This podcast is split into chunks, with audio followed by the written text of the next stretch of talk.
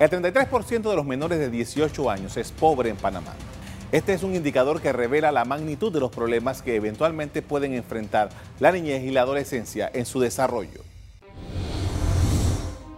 Hace dos semanas se instaló el Consejo Nacional de la Niñez y la Adolescencia, un organismo que busca asesorar y coordinar las políticas públicas de infancia, niñez y adolescencia. La idea es que puedan desarrollar programas de prevención, protección especializada y bienestar de este sector vulnerable de la sociedad. El MIDES, CENIAF, instituciones públicas, los tres órganos del Estado y organismos de la sociedad civil lo integran.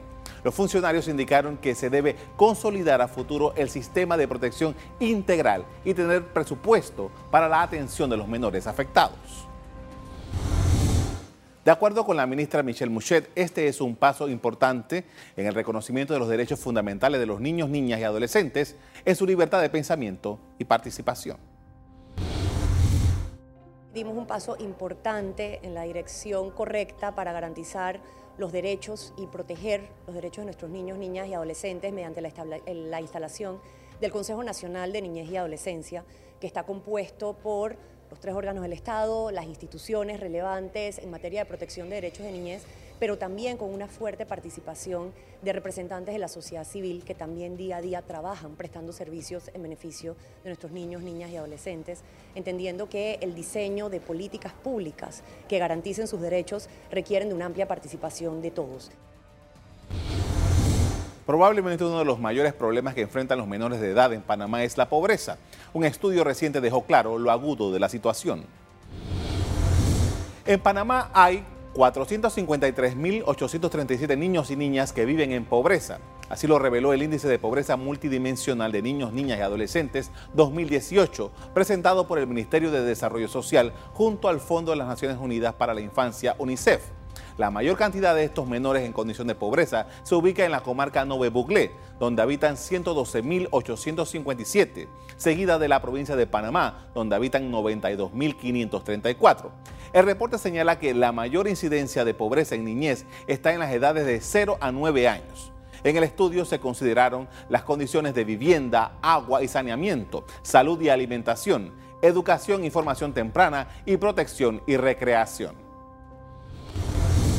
De los 10 indicadores evaluados en el estudio, los menores que viven en las comarcas Nove Buglé, Cunayala y en Veragua Unán tienen privaciones en cuatro.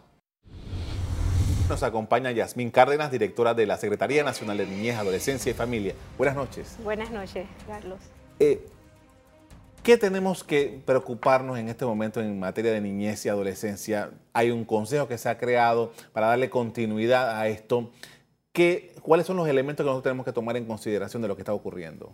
Bueno, yo te quiero contar que desde la Secretaría Nacional de Niñez, Adolescencia y Familia, que es una institución autónoma que vela por la promoción y la protección especializada de los derechos de la niñez, hay muchos avances en los tres ejes fundamentales que establece la Convención sobre Derechos del Niño. En promoción de derechos de los niños, en prevención también de las distintas formas de violencia y en protección especializada. Sin embargo, nos toca, tenemos muchos desafíos también que enfrentar. Panamá es uno de los pocos países que no cuenta con un sistema nacional de protección integral de la niñez y la adolescencia. ¿Qué significa eso? Esto como sistema, para explicarlo a la población un poco. Nosotros tenemos instituciones que velan por los derechos de los niños, pero requerimos que cada uno dentro de sus competencias ejerzan verdaderamente esas garantías a los niños, niñas, adolescentes. Es decir, un niño que se le ha vulnerado su derecho a la salud, a la educación, o a tener una familia y crecer con una familia, necesitamos que este sistema funcione. Es decir, que la Secretaría no tenga que estar solicitando a todos los entes que ejerzan esta competencia de brindarle la salud inmediata, una operación cardíaca o algún tratamiento médico que requiera el niño. Eso es que funcione un sistema integral, más allá también de las competencias administrativas de protección, las judiciales. Es decir, a través de los juzgados de niñez y adolescencia, los juzgados de familia, eh, la autoridad que tiene que investigar si existe un delito, como es el Ministerio Público. Eso es que funcione realmente un sistema y los programas de protección social, que respondan verdaderamente a la necesidad o a las carencias, sean económicas, alimentarias, de salud, de educación que tenga el niño y su familia. Entonces todo eso va combinado, no solamente a través de una gran ley de protección integral, eh, recordando que pues anteriormente privaba o se establecía mucho la doctrina tutelar, Es decir, que veíamos a los niños, niños adolescentes, como si fueran problemáticos. Esa concepción varió desde 1990 que existe la Convención sobre los Derechos del Niño y por eso Panamá se aboca a un código de la familia en el año 1994. Sin embargo, todavía nos falta dar respuestas integrales, porque atendemos al niño desde la vulneración de algún tipo de derecho, pero tenemos que darle una respuesta integral, holística, que el niño pueda tener acceso a todos estos derechos que establece la Convención y el principal de ellos. Para nosotros la vulneración más grande que hay es que no se le está permitiendo a los niños crecer con sus progenitores y crecer en un núcleo familiar estable. Si no, no tuviéramos niños que están en situaciones de vulnerabilidad, de abandono, de, desprotección y que entra la entidad como tal entonces a brindarle una protección. Ese es uno de los desafíos más importantes, contar con un gran sistema de protección integral y uno eh, también era el establecimiento de un Consejo Nacional de la Niñez y la Adolescencia que lo establecimos por decreto y que ya fue instalado y que esperamos que sea el mecanismo integrador de todos estos consejos que existen. Existe un consejo de atención a la primera infancia, existe un consejo de prevención de todas las formas de violencia contra los niños, existen planes, estrategias, programas, pero todas esas políticas debemos agruparlas en una gran política pública de atención integral a la niñez. Definitivamente que esto le va a tocar a, atenderlo la próxima administración, pero el consejo en el que hay personas que no, van, no, no, dependen del gobierno, están allí para, para formalizarlo. ¿Qué el siguiente paso? Ya se hizo el Consejo, ¿qué va a el siguiente paso ahora? Lo principal del mecanismo como tal, articulador del Consejo, es que no solamente está conformado por miembros del gobierno o de los distintos sectores sociales del gobierno. Queremos es un empoderamiento de la sociedad civil. Y allí están algunas redes importantes. Está la Red Nacional de Niñez y Adolescencia, que agrupa más de 42 organizaciones no gubernamentales que vienen día a día trabajando por los niños desde varias, varios ámbitos, pero que trabajan por la niñez. También está Aliados por la Niñez, que están algunas figuras del sector empresarial trabajando en programas en beneficio de la niñez. Pero eh, hay organizaciones que eh, silenciosamente han trabajado por los niños, pero que queremos también que las academias, por ejemplo, las academias de las universidades de Panamá, UDELAS, UNACHI, que han venido formando parte de otros mecanismos de prevención de las violencias, también están integrados allí. Tenemos que empezar a hacer estudios sociológicos, estudios de criminalidad, estudios de eh, menores eh, de edad en conflicto con la ley y todas estas situaciones de consumo de farmacodependencia, de niños que han quedado sin cuidados parentales, para agrupar esas políticas a la gran política que te comentaba. Sin embargo, este consejo va a ser propositivo, asesor, pero también va a hacer recomendaciones importantes. Em, te quiero contar que en el 2003 existía este Consejo de Niñez, Adolescencia y Familia y fue derogado por pues, un error técnico legal cuando se crea la gran política de atención a la primera infancia y que ha dado avances importantes al Estado panameño. Pero el Comité sobre los Derechos del Niño nos hizo una recomendación hace muchos años de crear este gran consejo nuevamente, porque no solamente podíamos atender la política de atención a la primera infancia de 0 a 5 años. Hay otro grupo etario, el resto de 6 a 12 y los adolescentes de 13 a 18, que también requieren ser parte de esta política de niñez y adolescencia. Ahora, hay, eh, veíamos hace un rato, por ejemplo, las, los reportes que están con, con la pobreza eso es quizás el caldo de cultivo de muchos de los problemas que tiene la niña ahora mismo. CENIAF es, probablemente el caldero que recibe todos estos problemas.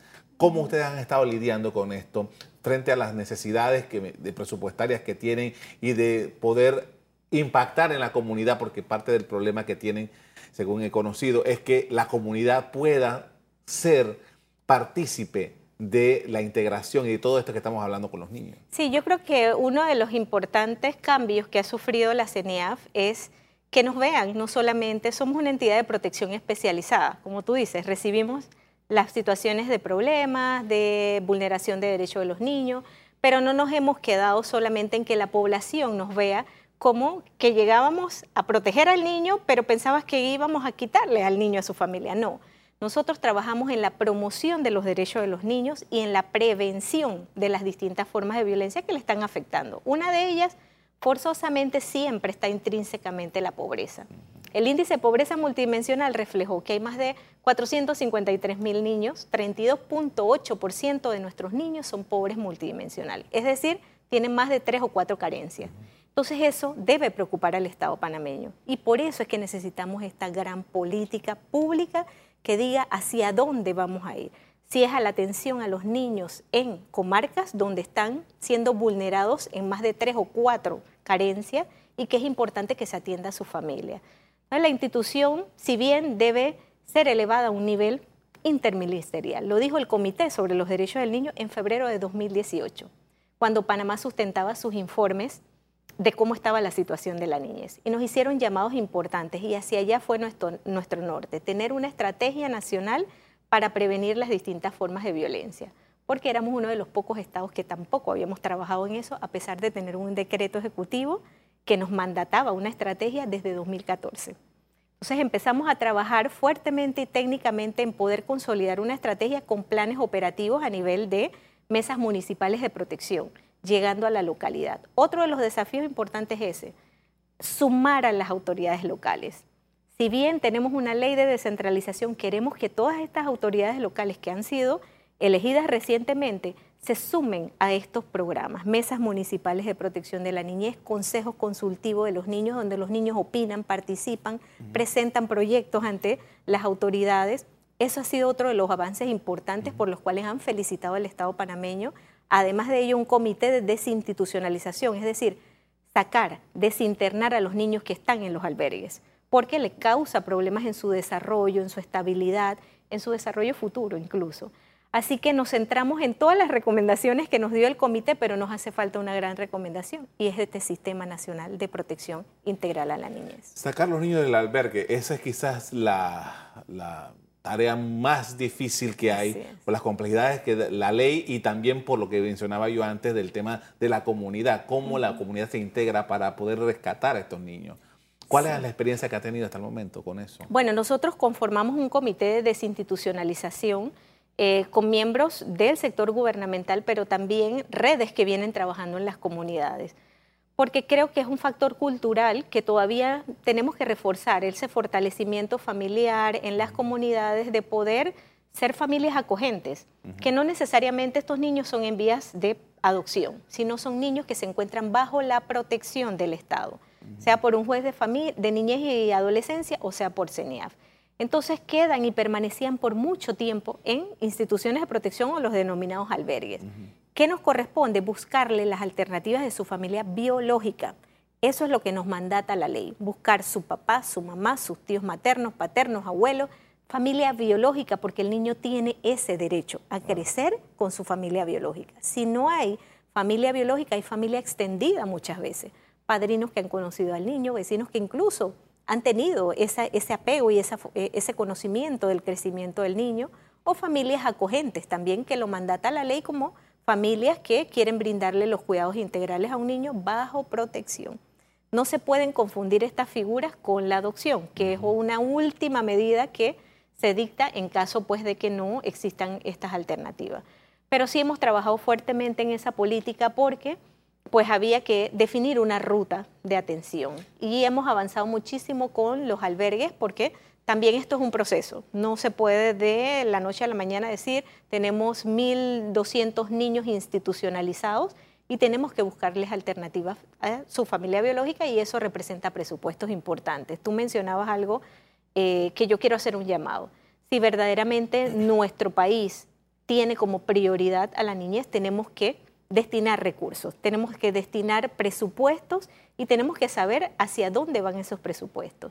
Estamos trabajando en una metodología preliminar con el Ministerio de Economía y Finanzas y otros sectores en determinar dónde va la inversión a la niñez, porque también se nos hizo un llamado al Estado panameño y se nos dijo, usted el crecimiento, el Producto Interno Bruto y ya lo ha dicho el índice de desarrollo humano recientemente presentado.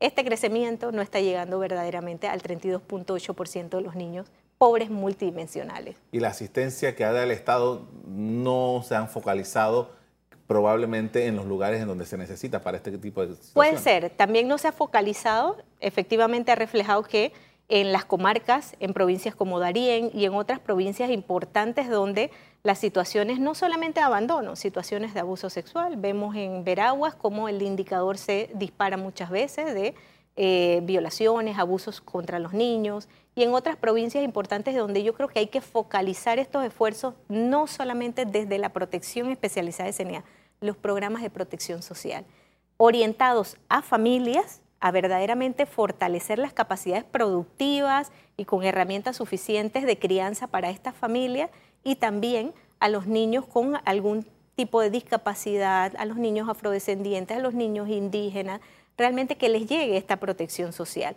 Todo tiene que estar conectado y ese es un sistema como tal que funciona. Si decimos esta política económica responde a esta política social, entonces vamos por buen camino.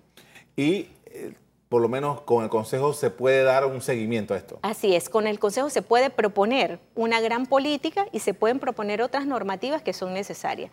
Nuestro país tiene suficientes leyes y créanme que en materia de niñez y adolescencia habrá que reformar algunas. Eh, hay un clamor de la sociedad y es que vemos día a día a través de los medios situaciones de los niños abandonados, niños maltratados, y muchas veces nos llaman a CENIAS, bueno, pero ¿por qué no meten preso a sus padres o quién los responsabiliza? hay un delito de incumplimiento de sus deberes, pero no, no nos toca CENIAF investigar los delitos ni nos toca CENIAF sancionar cada órgano dentro de sus competencias. Eso verdaderamente es lo que tenemos que alcanzar como país. Muchísimas gracias, Yasmín, por compartir con nosotros todas estas experiencias y, estas posibilidades que hay para que tengamos unos mejores, menores de edad en una, en una mejor sociedad. Así es, en entornos saludables y seguros y con familias estables. Gracias.